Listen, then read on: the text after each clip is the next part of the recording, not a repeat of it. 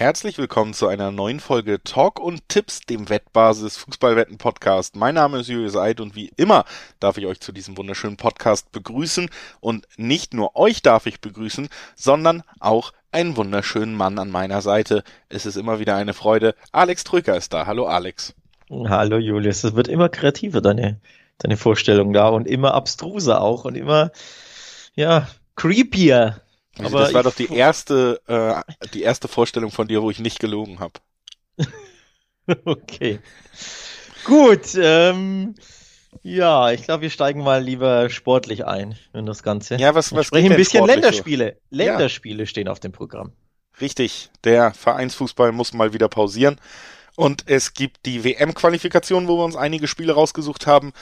Ähm, wer sich selber auch schon mal durchgeklickt hat, dem wird aufgefallen sein, es gibt sehr, sehr, sehr viele Favoritenspiele, heißt ähm, Spiele, wo höchstens eine Mannschaft so wirklich einen gewissen Attraktivitätsgrad mitbringt. Wir haben natürlich trotzdem jetzt mal über die zwei Spieltage, die es diesmal geben wird, geguckt, wo ist ein bisschen Spannung da, wo kann man ein bisschen drüber reden, wo kann man gute Tipps geben. Die Spiele haben wir euch ausgesucht. Das wird natürlich nicht alle 63 Qualifikationsspiele der nächsten Tage abbilden. Und ja, wir starten gleich rein mit den beiden Nations League Halbfinalen, weil die bringen ja so ein bisschen Glanz zumindest in diese Länderspielpause. Damit starten wir, nachdem wir ein paar Hinweise losgeworden sind. Sportwetten sind ab 18 nicht für Minderjährige geeignet und alle Angaben, alle Quoten, die wir hier nennen, sind ohne Gewähr, denn die können sich einfach eben jederzeit beim jeweiligen Wettanbieter noch ändern. Deswegen ohne Gewähr diese Angaben hier. Und zu guter Letzt, Sportwetten können Spaß, aber auch süchtig machen. Und wenn das Ganze bei euch nicht mehr der Spaß ist, sondern ein Problem, bekommt ihr Hilfe unter anderem beim Support der Wettbasis, sei es per Mail oder per Live-Chat oder ihr guckt mal auf spielen-mit-verantwortung.de vorbei. Auch da gibt's erste Hilfsangebote und Anlaufstellen für euch aufgelistet. So, das war der Disclaimer vorweg und äh, pünktlich wie immer an der Zwei-Minuten-Grenze des Podcasts können wir ungefähr einsteigen in unser Thema. Und ich habe schon gesagt, zeitlich sowieso müssen wir uns jetzt beeilen, weil wir nehmen am Mittwoch auf und heute Abend ist ja schon das erste Halbfinalspiel der Nations League. Das sind die beiden Spiele, die mit Abstand der die die spannendsten Paarungen, zumindest die attraktivsten Paarungen dieser gesamten Länderspielpause versprechen gilt dann natürlich auch nachfolgend für das Spiel um Platz drei und das Finale am Wochenende. Können wir aber nicht drüber reden, weil wir nicht wissen, wer die Halbfinals gewinnt. Beziehungsweise wir wissen es natürlich, wir werden es jetzt auch gleich besprechen, aber es ist noch nicht äh, in in Granit geweißelt. Das erste Spiel ist Italien gegen Spanien. Wie gesagt, das heute schon. Also alle, die ab morgen in diese Folge einschalten können, vielleicht äh, skippen, weil sie das Ergebnis schon kennen. Aber alle, die heute noch einschalten, die werden belohnt mit, ne, mit der Vorschau auf das Spiel, auf das ich mich tatsächlich eigentlich am meisten freue in dieser Länderspielpause. Ja. Dito, tatsächlich freue ich mich auch auf Italien-Spanien, natürlich bedingt dadurch, dass es bei der EM so ein spannendes Spiel war. Das Halbfinale für mich tatsächlich im Nachhinein das vorweggenommene Finale gewesen. Ich fand die besten Mannschaften des Turniers trafen da aufeinander, weil du hast es ja auch noch im Hinterkopf, die Engländer haben dich auch nicht so begeistert fußballerisch und die Spanier, obwohl sie ja eine Anlaufzeit brauchten mit ihren beiden Unentschieden, haben dann, fand ich, wirklich sehr, sehr guten Fußball gespielt. Nicht perfekten, aber für mich die beiden besten Mannschaften der EM, die jetzt ja auch wieder ein paar Monate zurückliegt. Da sieht man mal, wie die Zeit verfliegt. Ne? So, und jetzt gleich Revanche, erneut Halbfinale. Italien gegen Spanien mit, Achtung, Heimvorteil Italien. Sollte man vielleicht auch ein bisschen auf dem Schirm haben.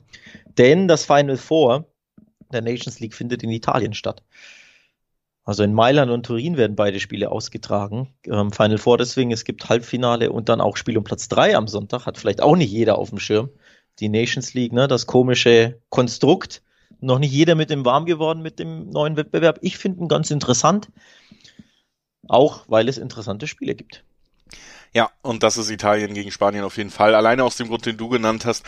Finde auch bei der EM war es einfach so, dass es die Mannschaft, Nationalmannschaften waren, die wirklich ein, nicht nur Qualität hatten, was die Spieler angeht, sondern auch die klarste Spielidee. Und das ist ja einfach das, was wir so oft bemängelt haben bei vielen Nationalmannschaften, dass sie sich so auf diese individuelle Klasse verlassen haben. Und wir haben hier jetzt aber zwei Mannschaften gesehen, die eben auch darüber hinaus wirklich ja fast ja guten bis sehr guten Clubfußball gespielt haben, was die was die Ausrichtung angeht, was die taktischen Anspruch angeht und das hat mir bei Italien und bei Spanien gefallen. Italien verdienter Europameister geworden, Spanien ja hat natürlich bis auf das Problem, dass sie zu wenig Tore erzielt haben in gewissen Spielen und da dieser Knipser vorne gefehlt hat, gerade zu Beginn der Gruppenphase in der EM, muss man es ja sagen, haben sie auch berauschenden Fußball gespielt und wenn da jemand besser abgeschlossen hätte, dann hätten wir noch ein paar mehr berauschende Ergebnisse auch gesehen. Also es hat mir beides sehr gut gefallen. Ich ähm, bin so ein wenig gespannt auf Spanien vor allen Dingen, weil ich mich jetzt frage, wenn wir immer auf diese EM zurückblicken, und da wirst du ja sicherlich was zu sagen können, dass einer der wichtigsten Spieler ja tatsächlich der sehr junge Petri war in, bei der Europameisterschaft, der danach auch noch äh, Olympia gespielt hat, der also wirklich immer äh, körperlich gefragt war jetzt über eine lange, lange Zeit. Und da frage ich mich so ein bisschen, ist das zum Beispiel eine dieser Schlüsselpositionen, die jetzt bei diesem Aufeinandertreffen nicht so, nicht so bei 100 Prozent sein wird? Ja, er ist nämlich selbst nicht bei 100 Prozent, weil er verletzt war in den letzten Wochen, Petri. Ähm, kurioserweise, du hast es gesagt, EM durchgespielt, also erstmal die Saison durchgespielt, die zurückliegende bei Barca. Ich glaube, die meisten Spiele aller Feldspiele absolviert. Dann EM überraschend als Stammspieler, hat er, hatte er erst drei, glaube ich, ähm, drei Länderspiele auf dem Buckel. Dann direkt nominiert für die EM, war eh schon was Besonderes. Dass er dann aber bei der EM direkt Stamm wird und in die beste Mannschaft des Turniers gewählt wird, ja, spricht einfach für den Shootingstar Petri schlechthin. Dann dachte sich, ja, so ein Turnier, das macht Spaß, komm, Olympia nämlich auch noch mit, bis ins Finale gekommen. Ja, und dann kam er mit, glaube ich, drei Tagen Pause bei Barca an, hat dann zwei oder drei Spiele gemacht und dann hat er mitten in der Saison Urlaub bekommen. Und dieser Urlaub wird ihm gar nicht bekommen, denn danach war er verletzt. Direkt Muskelverletzung. Also die Pause, mit der konnte sein Körper da nicht umgehen scheinbar. Und deswegen ist er nicht bei 100 Prozent jetzt, wird er nicht sein. Für mich tatsächlich überraschend nominiert worden, weil er eben zuletzt verletzt war. Also aus Basler Sicht würde, würde ich mich nicht dagegen sträuben, wenn er nicht zum Einsatz käme, aber für Luis Enrique ist er ein absoluter Schlüsselspieler, was auch irgendwo ein bisschen bezeichnend ist, dass so ein Shootingstar, so ein 18-Jähriger, ne, direkt Stammspieler wird und einer der, der Säulen dieser Mannschaft wirkt, wird. Spricht natürlich für sein Talent, spricht aber vielleicht nicht so unbedingt für die Mannschaft an sich, die so abhängig ist von dem 18-Jährigen. Ja, und ich glaube, das ist so ein bisschen auch noch dieser, dieser Unterschied, dass Luis Enrique ist einfach noch nicht ganz an dem Punkt des Teamaufbaus, des Projektaufbaus mit der spanischen Nationalmannschaft, in dem Mancini jetzt war, als er die EM gewonnen hat. Und ich glaube, diesen Vorsprung, den Italiens, den man da in der Zeit, in der gemeinsamen Zeit hat, den sieht man natürlich auch in den Quoten. Zwei Dreierquoten auf den amtierenden Europameister gibt's, während es sogar drei Sechserquoten auf Spanien gibt. Ich muss sagen, dass ich am Ende hier dazu tendiere tatsächlich auch, ja, ich kann mir vorstellen, Italien sammelt in diesem Jahr noch den zweiten Titel. Ja, gibt's gute Gründe für. Zum einen natürlich der Heimvorteil nochmal, ne? Sie, sie spielen äh, in Italien, ich glaube in Mailand oder Turin, bin ich mir jetzt gerade gar nicht sicher, ähm, in welchem dieser beiden Städte sie spielen, aber auf jeden Fall Heimvorteil natürlich, spielt eine Rolle plus. Wir haben Petre angesprochen, der zuletzt nicht fit war. Ähm, die Spanier haben einige Verletzungsprobleme. Dani Olmo beispielsweise fehlt, war ja auch ein essentieller Spieler bei der EM, auch wenn er aus seinen 25 Torschüssen kein Tor erzielen konnte, aber er war trotzdem sehr gutes Turnier gespielt. Sehr wichtig für die Offensive. Luis Enriquez, der ist aktuell verletzt. Ähm, Alvaro Morata, der Stürmer, fehlt verletzt. Das sind auch schon mal zwei Schlüsselspieler, die einem da wegbrechen. Von daher auch mit Blick auf die personelle Situation, die Mannschaft grundsätzlich ne, sehr jung, sehr unerfahren, auch bei der EM hat man es ja schon gesehen. Ich glaube, im Endeffekt war die Unerfahrenheit ein Grund, warum sie nicht all the way gegangen sind, um ehrlich zu sein. Ähm, und all diese Erfahrung hat halt Italien allein, allein in der Abwehr. Ne, stehen zwei, die zusammen ja, fast 100 Jahre alt sind, in Bonucci und Chiellini. Die Erfahrung, diese Abgezocktheit, die hat halt Italien und ich fürchte und glaube, das wird auch dazu führen, dass wir erneut einen Finalisten Italien sehen, der erneut die Spanier, wenn auch wahrscheinlich sehr, sehr knapp, im Halbfinale eliminieren wird. Also ich glaube, weiterkommen Spanien zu tippen macht Sinn. Kann man ja tatsächlich auch, wer sich im Dreiweg fernhalten will, kann ja auch einfach beim einen oder anderen Wettanbieter, ich glaube Bet365 hat's, nur auf Weiterkommen ähm, Italien tippen. 1,60er Quote gibt's da. Kann man sich überlegen, wenn man sagt Heimvorteil plus ne, der Europameister, routiniertere Mannschaft, die anderen haben, ähm, haben Verletzungsprobleme und ich halte mich vom Dreiweg fern. Ja, und wer ein bisschen risikofreudiger ist und sagt, ich glaube, das wird in 90 Minuten geregelt, der kriegt, wie gesagt, sogar äh, Quoten jenseits der zwei auf den amtierenden Europameister. Und ja, dann kommen wir zum amtierenden Weltmeister weiterhin. Der Titel wurde ihnen ja nicht aberkannt, obwohl sie es vielleicht verdient hätten nach den Auftritten bei der EM.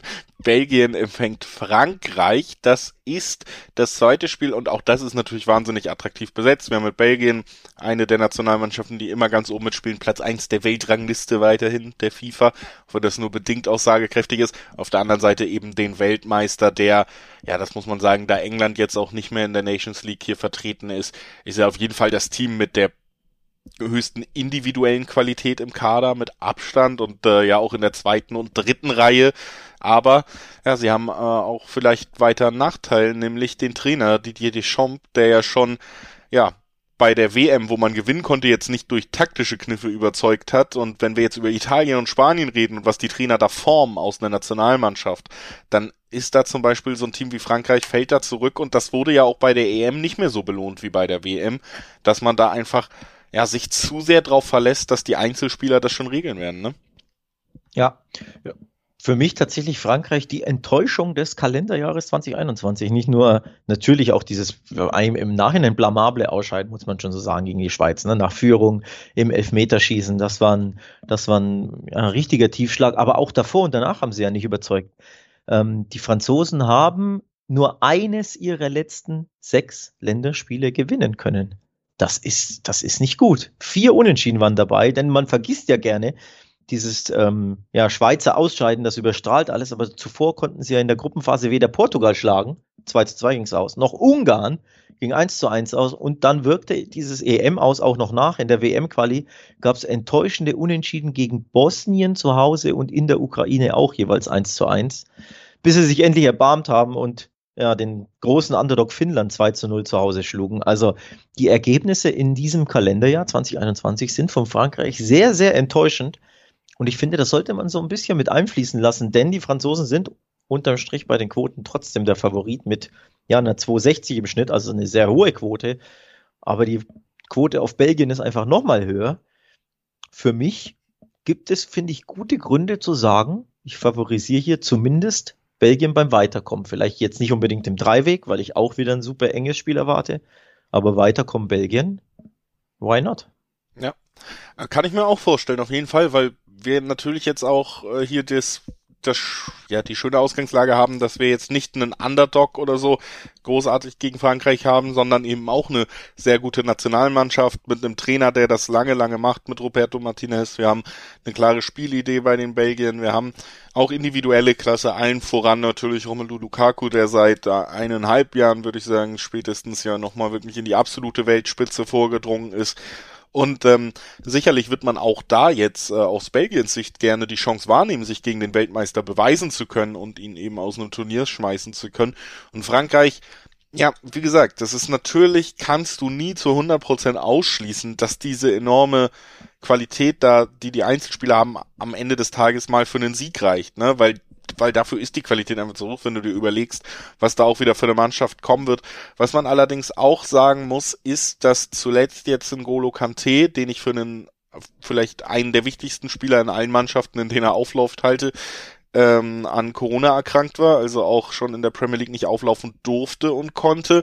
Das heißt, ähm, das ist jetzt nicht äh, ausgeschlossen, dass der hier bei der Nationalmannschaft auch keine Rolle spielen wird in der gesamten Länderspielpause und das wiederum bedeutet, dass man da auch eine große Schwächung im Mittelfeld hat. Und ähm, ist so ein weiterer kleiner Kipppunkt. Äh, man merkt so ein bisschen, wir machen beide so ein bisschen, tendieren beide so ein bisschen in Richtung, vielleicht hat Belgien hier echt eine gute Chance.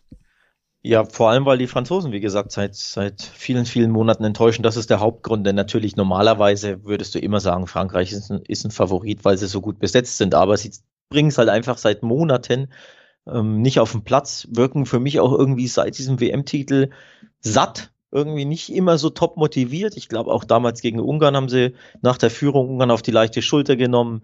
Ähm, dann endet das ja 2 zu 2, nee, 1 zu 1, sorry das gleiche, glaube ich, Problem hat sich wiederholt gegen die Schweiz ähm, beim Ausscheiden. Also ich habe so das Gefühl, sie, sie rufen ihr Potenzial nicht auf, weil sie irgendwie glauben, sie müssen es nicht und es würde schon irgendwie locker gehen. Und das ist einfach ein Trugschluss schon gegen kleinere Mannschaften und gegen Belgien könnte sich das rechnen. Wir reden von Lukaku, von De Bruyne, die, ne, die wissen schon, wie man hier einen, einen Gegner auseinander nimmt. Also ich finde das interessant, auf Belgien zu setzen, ähm, eben weil ja, der Staat, Status der Franzosen oder der State ähm, einfach nicht gut ist, der von Frankreich. Und ich glaube auch, um ehrlich zu sein, Deschamps, du hast es angesprochen, ich persönlich hätte mich längst nach einem neuen Trainer umgeschaut, aus irgendeinem Grund. Ja. Tut man das nicht, für mich ist er nicht mehr der richtige Coach für die Mannschaft. Und solange er noch da ist, gibt es immer, gibt's immer negative Überraschungen. Deswegen ist das einfach lukrativ, Belgien zu setzen.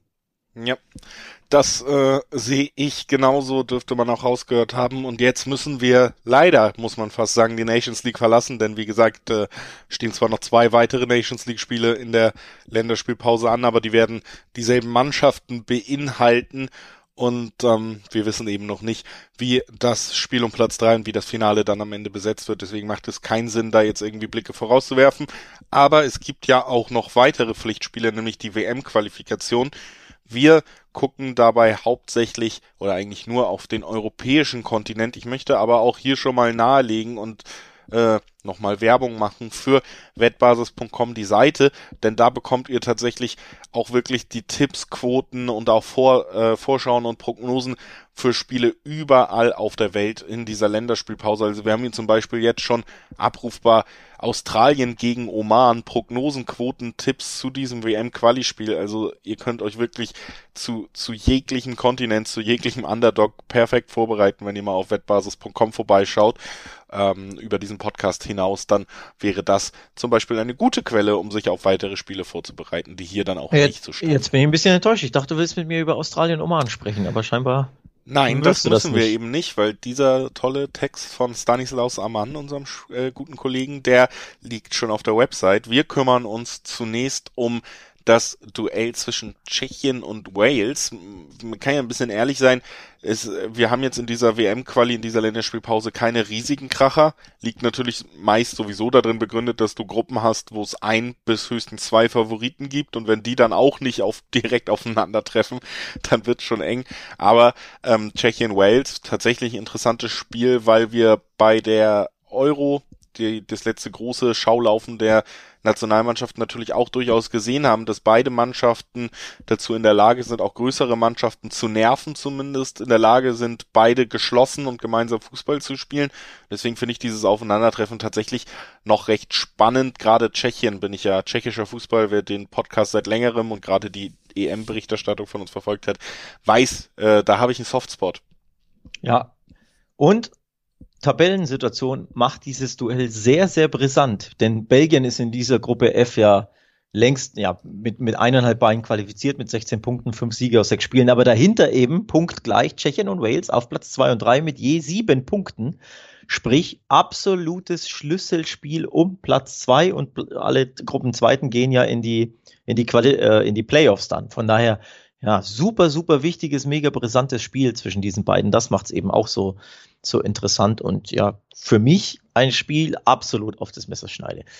Beide ja bei der EM überrascht, positiv überrascht, die Tschechen ja sogar ähm, meinen kleinen Favoriten ähm, Holland in Holland eliminiert mit Patrick Schick, der in grandioser Form ist seit der EM. Bei der EM schon super drauf, auch jetzt bei Leverkusen.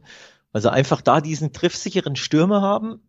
Ich glaube, das ist schon ein tolles Faustpfand und das könnte auch begründen, warum die Tschechen klarer Favorit sind. Und das hätte ich vorher nicht gedacht. Blick auf die Quoten. 1,70er Quoten auf Tschechien, die auch das Heimspiel haben natürlich. 5,40er Quoten im Schnitt auf Wales. Hätte ich so nicht erwartet, dass die Quoten so dermaßen klar in Richtung Tschechien ausschlagen. Nee, hätte ich tatsächlich auch in der Höhe nicht erwartet, weil ich da auch bei dir bin, dass ich jetzt Wales ja, äh, ich würde schon auch Tschechien vielleicht diesen leichten Favoritenstatus zuerkennen, aber für mich sind sie nicht so weit auseinander und es ist, wie du gesagt hast, fast schon ein Augenhöhenduell. Ähm, dennoch, ja, finde ich auch nachvollziehbar, dass man hier sagt, okay, die besseren Chancen auf den Sieg hat eventuell Tschechien in der jetzigen Form.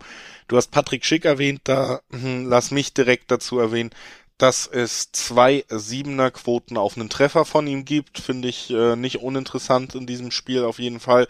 Kann man sich das mal überlegen. Aber ansonsten gehe ich davon aus, dass wir gar nicht so viele Treffer sehen werden bei diesem Aufeinandertreffen. Ich glaube schon, Tschechien hat das auch immer gezeigt, dass die große Stärke dann vielleicht doch eher im gemeinsamen Verteidigen lag und dann vorne hatte man eben diesen überragenden Patrick Schick. Diese Kombi hat dann eben was besorgt. Aber jetzt Torfestivals erwarte ich mir tatsächlich von beiden Mannschaften nicht. Ähm, und äh, deswegen gehe ich davon aus, dass wir hier nicht wahnsinnig viele Tore sehen werden. Das wäre dann ja zum Beispiel dieser klassische äh, unter 2,5 bringt noch irgendwie 1,6er Quoten ein. Solche Sachen sind auch noch machbar, aber wie gesagt, mein Go-To-Tipp hier fast wäre tatsächlich einfach Patrick Schick auf der, auf der Scorerliste. Ja, so gut wie er drauf ist, wundert mich das nicht. Das ist, ist ja wirklich in herausragender Form auch in der Bundesliga. Ähm, von daher macht das, macht das absolut Sinn. Plus, was auch ähm, Sinn macht, ist nicht unbedingt auf die Waliser zu tippen oder anders gesagt der Grund vielleicht ein bisschen, warum die Quoten so dermaßen hoch sind bei einem Duell, wo man eher sagt, boah, das könnte Augenhöhe plus minus ein bisschen sein, ist, weil die Waliser zuletzt enttäuscht haben. Es gab ein 0-0 gegen Estland, ähm, einen Ach- und Krach-Sieg in äh, Weißrussland, in Belarus 3 2 und davor 0-0 gegen Finnland. Das sind die, ähm, die Spiele bei den, seit der EM. Bei der EM gab es ja dann natürlich dieses krachende 0-4 gegen Dänemark, mit dem sie ausschieden. Also so gut drauf ist Wales scheinbar nicht oder hat dieses EM aus nicht so gut verkraftet und ich glaube, das spielt schon eine Rolle. Also gegen Finnland 0-0 und Estland 0-0, zwei Spiele, die ich finde, müsst die Wales hätte gewinnen müssen. Zumindest wenn man sie bei der EM gesehen hat, hätte ich auf jeden Fall gesagt, das sind Spiele, da treffen sie und da die gewinnen sie auch. Und diese ja, enttäuschenden Nullnummern, glaube ich, sind der Grund, warum die Quoten so hoch sind. Ich persönlich finde es lukrativ, auf Wales zu tippen, weil das Value der Quoten gut ist, aber dass sie jetzt dann in, in der Tschechien gewinnen, schwer vorstellbar ein bisschen. Ja, ist ja immer so ein bisschen diese Zwickmühle, die ich da auch habe, wenn man sich dann diese Quoten anguckt, dass ich mir auch denke, ich finde die Quoten auf Wales schon zu hoch, aber ich kann ja, mir ja. eigentlich tendiere ich ja trotzdem auch zum, zum Tschechien-Sieg und Wobei so, die Tschechien-Quoten ja auch nicht äh, interessant sind. Also es ist ja nicht so, dass man sagt, boah, absoluter Favorit, die werden gewinnen. Die 1,70, die nehme ich mit. Das, mhm. das Gefühl habe ich ja auch nicht. Also ja. mir ist ja die 1,70er-Quote auch viel zu niedrig. Wenn das eine Zweierquote ist, okay, aber ist sie ja nicht. Also ich tendiere hier tatsächlich zum Unentschieden, muss ich ehrlich sagen. Zwei, was ist da, 360, 370, also eine mehr oder minder normale Unentschiedenquote. Und dieses Spiel riecht für mich nach Unentschieden. Denn ja. dann würde sich tabellarisch nichts ändern. Beide sieben Punkte hätten dann beide acht. Und wenn es ein 1-1 wird mit Patrick Schick-Treffer, dann könnt ihr da Richtig. trotzdem noch eine schöne 2-7er-Quote auch noch nebenbei abräumen. So Würde ich, äh, ja, wie gesagt, Patrick Schick auf jeden Fall in Topform, immer immer ein Kandidat für einen Treffer, gerade im Nationalmannschaftsdress. Und jetzt äh, kommen wir weiter zum, ja, vielleicht auch noch lang erwarteten Spiel der WM-Qualifikation in Deutschland, weil es einfach das Spiel der deutschen Nationalmannschaft ist. Es geht gegen Rumänien, der Favoritenstatus sollte klar sein und nach der, ja, man ist ja recht langsam unter Flick gestartet im ersten Spiel, aber dann gab es ja doch durchaus schon berauschende Ergebnisse schon in der ersten Länderspielpause unter dem ehemaligen Bayern-Trainer. Und jetzt, äh, denke ich, ist die, die Hoffnung und die Vorfreude erstens bei den Gegnern, auf die man trifft und dann eben aufgrund der letzten Auftritte eigentlich schon da, dass wir hier souverän einen Favoritensieg sehen und damit meine ich, um es direkt mal in unsere, unsere Art oder unsere Worte zu gießen, damit meine ich einen Handicap-Sieg. Wundert mich nicht, dass du aufs Handicap gehst. Ähm, Habe ich tatsächlich erwartet, ein bisschen. Leider Quoten nicht ganz so prickelnd. Ähm, also die Quote auf Deutschland mal wieder, ja, nicht anspielbar. 1,11 ist da der Schnitt und auch die, ähm, das 0,1 Handicap 1,35. Da muss man schon wesentlich höher gehen, damit es lukrativ wird. Und das machst du. Naja, wesentlich höher musst du jetzt nicht gehen, kannst du einfach naja. ein höher gehen, dann bist du bei Zweierquoten. Ja, aber da muss schon, muss schon 3-0, 4-0 her, ne? Also 3-0 ja, reicht ja. Aber. Das, denke ich, muss her, aber ja. ähm, das ist jetzt auch so, ja, die Hoffnung, dass man da diese Pflicht in dieser Höhe auch einfach erfüllt und ich kann mir ehrlich gesagt auch vorstellen, dass man es tun wird. Ich habe schon das Gefühl, dass rund um die Nationalmannschaft wieder ein ja, also oder in der Nationalmannschaft, rund um die Nationalmannschaft. Ich weiß, dass weiter äh, viele Leute jetzt nicht mehr äh, ihren ihr Phantom ausleben und ich kann es sehr gut nachvollziehen und so, dass äh, das Land jetzt äh, gespalten ist, was die persönliche Meinung zur Nationalmannschaft angeht. Aber ich finde, innerhalb des Teams hast du schon gemerkt, dass der Trainerwechsel was bewirkt hat. Nach so vielen Jahren Löw, frischer Wind und dann einfach ein Trainer, der natürlich eigentlich mit den größten Meriten anreißt, die du verdienen kannst, nämlich du hast gerade alle Titel im Vereinsfußball gewonnen, die es gibt. Alle. Und dann kommst du zur Nationalmannschaft. Da gibt's ja wohl keinen, der irgendwie daran zweifelt, dass du diesem Trainer vertrauen kannst. Und ich glaube, dann kennst du noch viele aus Bayern. Ich bin der Meinung, Hansi Flick war da tatsächlich eine sehr gute Wahl.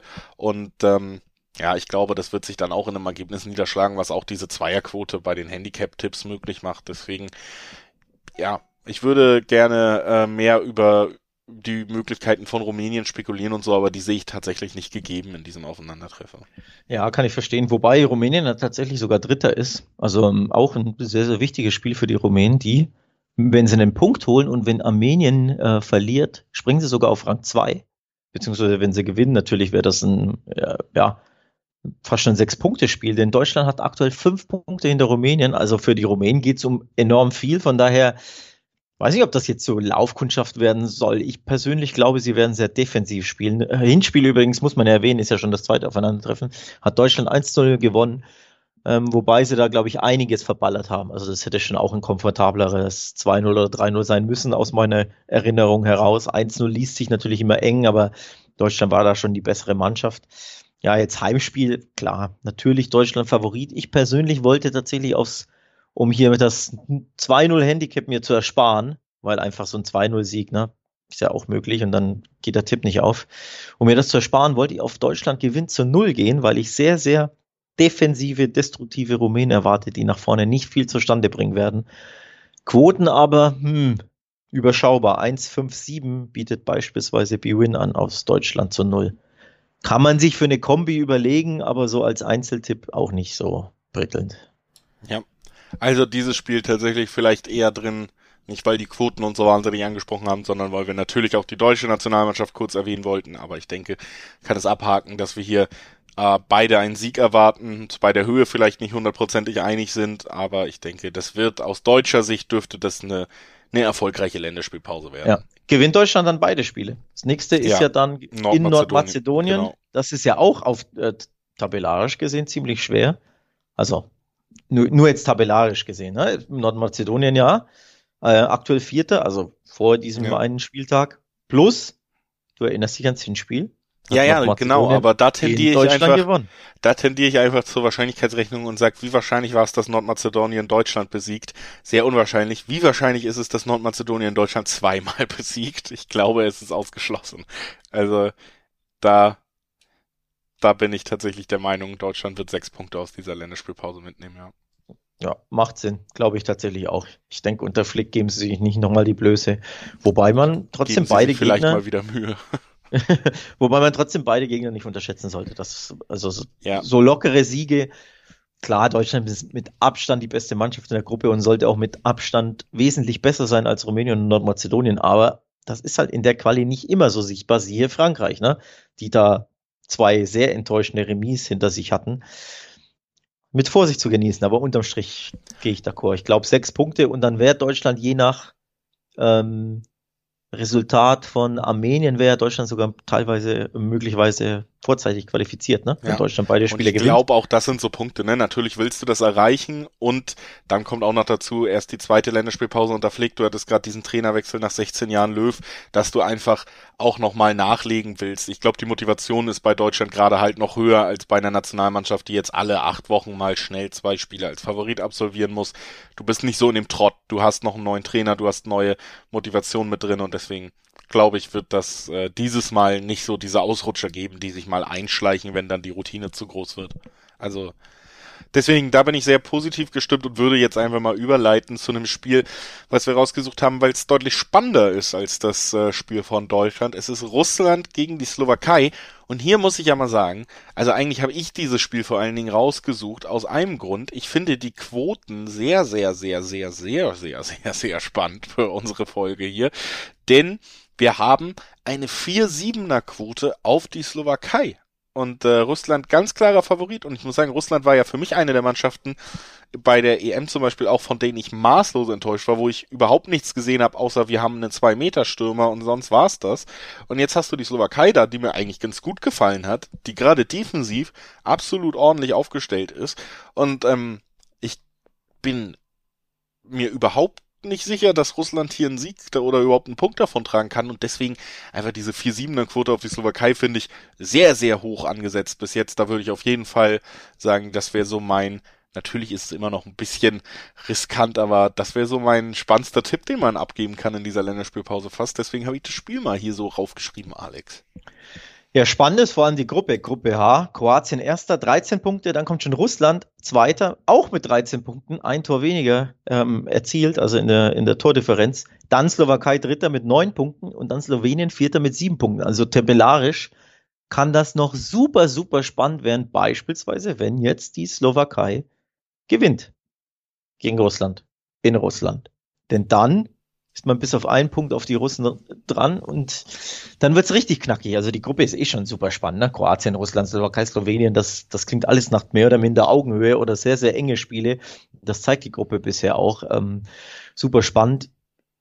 Ob ich jetzt auf die Slowakei setzen würde in Russland, bin ich mir nicht so sicher, denn die Russen schon vier Siege aus sechs Spielen. So viel haben sie nicht anbrennen lassen. Also von daher. Ja, aber sie spielen halt schlecht. So. Finde ich, finde ich den Favoritenstatus da schon irgendwo ähm, gerechtfertigt. Die Slowakei zuletzt, ich glaube, gegen, unter anderem gegen Kroatien zu Hause verloren, ähm, wenn ich mich nicht täusche. Und die Russen, vor allem zu Hause halt einfach sehr schwer zu knacken. Das ist ja das. Wenn sie in der Slowakei spielen würden, okay. Aber zu Hause, ja, ich sehe jetzt, wie gesagt, das sind zwei Mannschaften, die offensiv deutlich schwächer sind als defensiv, die sich auch beide drauf besinnen werden. Also werden wir nicht viele Tore sehen, vielleicht auch interessant für Tipps.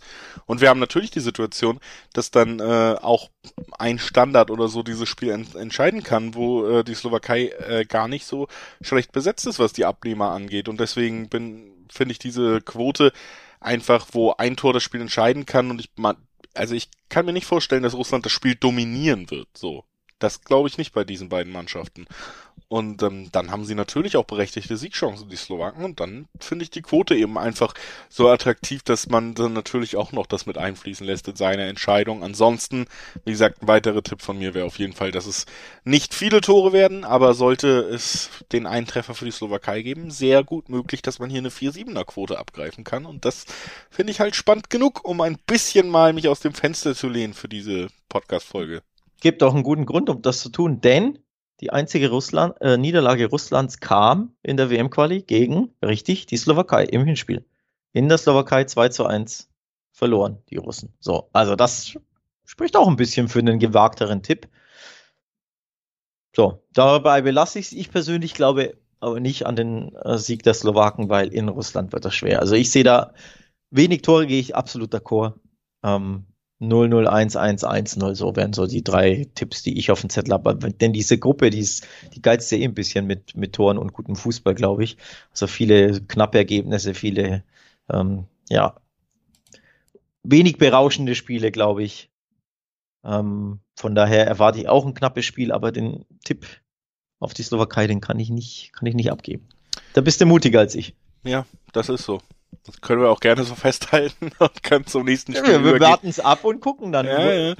Äh, wir gucken jetzt auf das ja, Topspiel der gesamten WM-Qualifikation, muss man sagen. Dänemark und Österreich werden aufeinandertreffen im Laufe dieser Länderspielpause und ähm, damit äh, zwei Mannschaften, die ja, so, ich würde sagen, gehobenes Mittelfeldniveau im Vergleich der Nationalmannschaften in Europa haben. Wir haben bei Österreich ja immer wieder diesen halt auch recht passenden Vergleich, dass wir hier eine ganz gut aufgestellte Bundesligamannschaft haben aus dem Mittelfeld. Das sieht man auch immer wieder an den Kaderberufungen. Plus eben, aber das muss man auch sagen, natürlich ein, zwei Stars. Allen voran jetzt dem königlichen Alaba, der auch in Spanien, finde ich, ganz gut angekommen ist schon. Auf der anderen Seite haben wir Dänemark, die hat man natürlich spätestens seit der EM wieder mehr auf dem Zettel, weil da diese emotionale Geschichte dann ja doch auch noch sportlichen Erfolg nach sich gezogen hat. Ist auf jeden Fall wie gesagt, eins der Spiele, wo man sagt, oh, das ist wirklich Augenhöhe und das sind beides Mannschaften, die jetzt auch nicht am unteren Ende der Skala anzusiedeln sind. Deswegen muss man es hier auf jeden Fall mit in den Podcast nehmen, war so unser Ansatz, ne? Ja, wichtiges Spiel vor allem.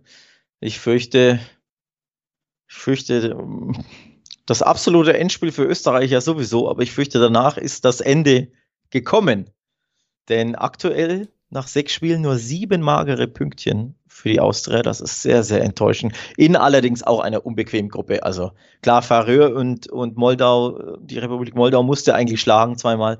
Aber dann Israel, Schottland, Dänemark, vor allem Gastspieler in Schottland und Dänemark, beide ja bei der EM dabei, sind schon sehr, sehr unbequem, muss man schon auch sagen. Also einfach keine allzu leichte Gruppe und nichtsdestotrotz enttäuscht mich persönlich Österreich bisher enorm. Drei der sechs Spiele verloren, das ist schon, ist schon schwach. Plus in Israel eine 2 zu 5 Klatsche bekommen. Autsch. Und jetzt zuletzt dieses 0-1 gegen Schottland. Doppel-Ouch. Also die Österreicher müssen unbedingt beide Spiele gewinnen, werden es aber nicht tun. Ja. Ich glaube, in Dänemark gibt's auf die Mütze und dann ist der Zug endgültig abgefahren. Der und äh, nicht nur für die WM, sondern wahrscheinlich auch für Franco Foda und äh, als Trainer der österreichischen Nationalmannschaft. Und da der kleine Hinweis auf den Artikel, der sich um Franco Foda und seine mögliche Entlassung, seine möglichen Nachfolger dreht, auch den findet ihr auf wettbasis.com. Zu dem Thema könnt ihr euch da also auch noch weiter informieren. Kleiner Hint äh, zur Seite weg.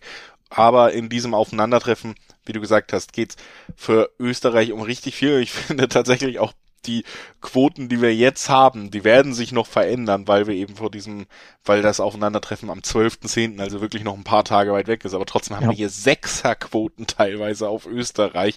Da muss ich ehrlich sagen, habe ich noch zweimal nachgeguckt, ob auch wirklich Österreich und nicht irgendwie Australia da in der Überschrift steht, weil ich äh, das wirklich dann doch das ist schon heftig, aber du hast äh, vorgelesen, woran das liegt. Einfach tatsächlich größtenteils an diesen sehr schwachen Auftritten eben in dieser Quali und dann, dass du wahrscheinlich ja jetzt mit Dänemark doch im Vergleich fast die stärkste Mannschaft der Gruppe hast, die dann auch noch zu Hause wieder, was Kopenhagen für eine Wucht entwickeln kann, konnten wir auch bei der EM beobachten, antreten wird. Deswegen teile ich schon die Einschätzung, dass Dänemark hier ganz gute Karten hat, aber ganz ehrlich, ich teile die, die Einschätzung, die die Quoten im Moment widerspiegeln, nämlich 1-6er-Quoten auf Dänemark zu 6er-Quoten auf Österreich, die teile ich, was die Qualität der Mannschaften angeht, nur bedingt. Ja, wie gesagt, ähm Quoten natürlich beeinflusst, weil das, das Spiel gegen die Fahrer ja noch nicht stattfand jetzt. Ähm, wenn sie da gewinnen und komfortabel gewinnen, die Österreicher, was sie einfach mal müssen. Also da muss auch einfach mal ja, ein hoher Sieg her. Da musst du dir Selbstvertrauen holen für den ganz, ganz schweren Gang. Jetzt am, äh, wann war es am Samstag genau? Ähm, spielen sie in, bei, auf den Färöerinseln, da muss einfach mal ein 4-0, 5-0, 6-0 her. Ich sage nicht, dass es dazu kommt, ich fürchte eher nicht, aber das müsstest du einfach mal tun. Gleichzeitig die Dänen in der spielen in Moldau, die werden dann auch gewinnen. Aber wenn du, wenn du als Österreich da dir Selbstvertrauen holst, A, beeinflusst du wahrscheinlich ein bisschen die Quoten, wenn auch nicht stark, aber zumindest ein bisschen. Und B, du holst dir halt einfach für dieses absolute Endspiel, dass du einfach gewinnen musst, holst du dir ein bisschen Selbstvertrauen. Ich fürchte trotzdem, es wird, ähm, die Dänen werden, werden zu gut sein, auch wenn das Spiel jetzt natürlich noch eine, eine Runde voraus ist, aber ja, ich glaube, das war's für die Österreicher. Also nach, in Dänemark werden sie verlieren, glaube ich. Und dann war es das mit der WM, mit den WM-Quali-Hoffnungen, die ja eh schon dünn sind, ne? Denn drei Niederlagen nach sechs Spielen ist einfach schlecht. Ja, das stimmt auf jeden Fall. Also die Chance steht nicht gut, aber ich würde zumindest mal raten, dass man da weiter die Quoten im Blick hat, wenn der Auftritt gegen die Färöer doch überzeugend ist und man da irgendwie sieht, Österreich hat sich wieder vielleicht ein bisschen gefangen und dann bleiben die Quoten trotzdem in diesen Höhen, würde ich mir mal angucken. Vielleicht auch das Unentschieden ja auch recht hoch bewertet, weil man so bei den Quoten Richtung Sieg Dänemark tendiert. Ob da nicht doch was möglich ist, dann vielleicht eine sehr hohe Quote abzugreifen auf eine Mannschaft, die ja vom Kader her generell nicht schlecht aufgestellt ist, ne? Auch nicht schlechter als Dänemark, würde ich sagen. Die natürlich gerade eine. Bitte? Die Dänen haben halt bisher alle Spiele gewonnen, das ist ja das. Ne? Ja. Sechs, sechs Siege aus äh, sechs Spielen, das erklärt halt auch, warum sie so klarer Favoritstand heute sind. Die Österreicher haben ja eh nur noch Hoffnung auf Platz zwei, wenn überhaupt vier Punkte hinter Schottland. Aber wie gesagt, meiner Meinung nach, ich glaube, selbst ein Unentschieden in Dänemark könnte zu wenig sein, denn die Schotten spielen ja äh, zeitgleich oder gleichzeitig in, auf den Färöerinseln, sprich eigentlich sichere drei Punkte. Also müsstest du wirklich in Dänemark ein Ausrufezeichen setzen mit einem Auswärtssieg und das sehe ich einfach nicht. Dafür sind die Dänen zu stark. Alles klar. Dann haben wir das besprochen, weisen einmal darauf hin, dass ihr auch die Vorschau auf Nations League sowie den ja die kommenden Spieltage der WM-Qualifikation natürlich auch in Videoform euch nochmal einverleiben könnt. Beidfüßig heißt das Wettbasisformat auf YouTube und da findet ihr auch genau da unter den logischen Stichwörtern, also beidfüßig oder Wettbasis. Schaut da mal vorbei, guckt euch das Ganze an. Dort werdet ihr dann in Videoform auch nochmal auf diesen Spieltag vorbereitet oder auf diese Spieltage. Die ganze Besprechung schließen wir noch mit zwei weiteren Spielen hier auch im Podcast ab. Das erste dieser beiden Spiele ist ein Spiel mit einem deutlichen Favoriten. Ich habe es äh, ja zumindest für mich als ein Spiel verbucht, wo man mal wieder guten Gewissens Richtung Handicap gehen kann. Alex wird jetzt äh, erklären, warum vielleicht nicht, aber für mich ist es auf jeden Fall, wird es eine ganz, ganz deutliche Sache, wenn England Ungarn empfängt. Warum, glaubst du, ich, ich halte dagegen nur, um dagegen zu halten, quasi? Nur um dir zu, Nö, die, Paroli den, zu bieten? Den Eindruck, den, das muss jeder Hörer selber wissen, ob man den gewinnen könnte. Also bei dem Spiel kann ich nicht dagegen halten, selbst wenn ich es möchte, weil ich einfach vom Hinspiel beeinflusst bin. England hat ja gegen Ungarn schon gespielt, in Ungarn 4 zu 0 gewonnen und das hätte ich nicht erwartet. Denn die Ungarn haben mich wirklich mehr als positiv überrascht die Mannschaft wohlgemerkt, nicht die Fans auf den Tribünen bei der EM, wo sie ja das grandiose für ihre Verhältnisse, grandiose EM gespielt haben, auch wenn es natürlich das Vorrunden ausgab in dieser Todesgruppe. Aber die Deutschen am Rande der Niederlage gehabt, gegen Frankreich ein Unentschieden geholt und gegen Portugal bis in den Schlussminuten das Unentschieden ja gehalten, glaube ich, ne? oder bis zur 80. oder irgendwie sowas. Ähm, vor allem mit den Fans im Rücken da tolle Heimspiele geleist, ähm, geleistet. Und dann 0-4 gegen England, die ja bei der EM nicht überzeugt haben, vor allem fußballerisch nicht. Zu Hause zu verlieren, hätte ich nicht, habe ich nicht kommen sehen, überrascht mich sehr. Aber wenn du schon zu Hause 0-4 verlierst gegen England, habe ich für das Rückspiel in Wembley natürlich wenig Hoffnung. Von daher ja, macht das schon Sinn. Was bei Handicap. mir noch dazu kommt, ist ja auch dieser Punkt, dass es einfach ein emotional aufgeladenes Spiel ist. Ähm, also die deutlich bessere Mannschaft mit England hat ja auch noch eine ganz persönliche Motivation, durch diese ganzen Geschichten mit Ungarn. Es war ja nicht mal das erste Mal, dass es zur Ausschreitung kam im Duell äh, von Fanseiten in Duellen zwischen diesen beiden Mannschaften. Auch beim 4-0-Sieg war es ja der Fall. Und äh, gerade die englische Nationalmannschaft ähm, hat da ist da ja sehr, sag ich mal, ausdrucksstark, was was auch ihren Kampf gegen Rassismus zum Beispiel angeht. Und ich glaube, das ist für die eine persönliche Sache, für die deutlich besser besetzte Mannschaft, hier Ungarn erneut auch einfach in die in die Schranken zu weisen und auch auf dem Feld dafür bezahlen zu lassen, was ihnen da äh, neben dem Feld immer wieder entgegengeworfen wurde. Und das kommt ja auch noch als Aspekt dazu. Also England hat hier ja überhaupt äh, einfach nicht die Motivation als Spitzenteam zu sagen, weißt du was, wir können das 1-0 einfach verwalten oder das 2-0. Die haben natürlich auch noch eine persönliche Motivation, das hier deutlich zu gestalten. Ne? Und auch deswegen finde ich hier den Handicap-Tipp so interessant, weil ich mir nicht vorstellen kann, dass England über diese 90 Minuten vom Gas gehen wird. Ja, quotentechnisch muss man natürlich abwarten, auch da wieder, äh, na, die, die Info. Da liegt einfach, liegt einfach ein Spiel dazwischen bei jeder Mannschaft. Von daher kann man jetzt äh, einfach auf Quoten noch nicht eingehen, muss man abwarten. Ähm, ich glaube, die Engländer spielen in Andorra zuvor, ne? Das, das sind safe, ähm, safe drei Punkte. Ungarn weiß ich jetzt gar nicht. Irgendwie spielt in Ungarn zuvor. Ist das auf dem Schirm? Albanien, schweige oder? Was Albanien? Ich schweige, du schweigst einfach. Äh, Topspiel gegen Albanien. So.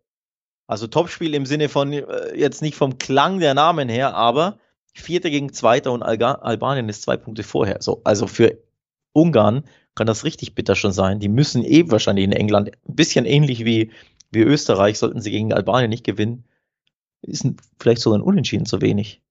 Also Ungarn musste einfach mal Vollgas geben in England und das, äh, also auch tabellarisch höchstwahrscheinlich, sollten sie Albanien zuvor nicht schlagen.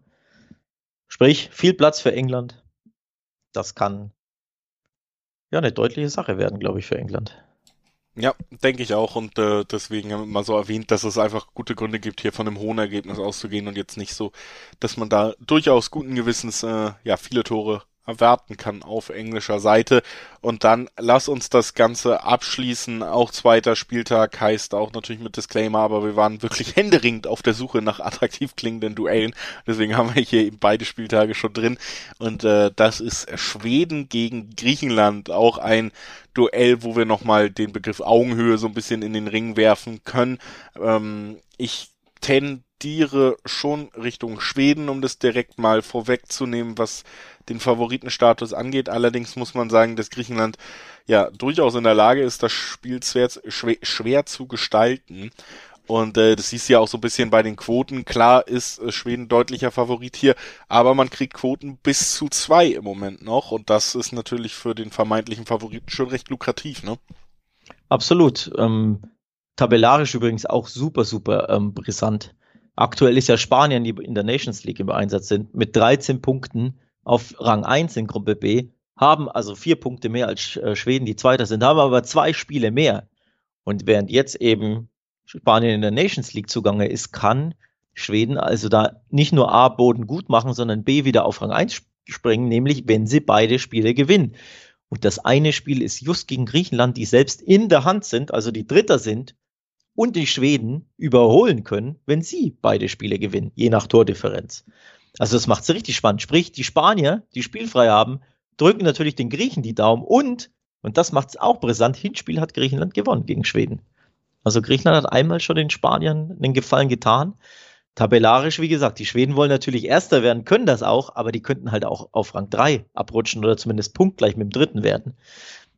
Gruppe B, richtig, richtig spannend. Also dieses Spiel ähm, hat es richtig in sich, Schweden gegen Griechenland. Ja, vor allen Dingen eben auch aufgrund der, der Relevanz einfach, der, aufgrund der tabellarischen Situation für die Schweden super wichtiges Spiel, dann ist es ein Heimspiel.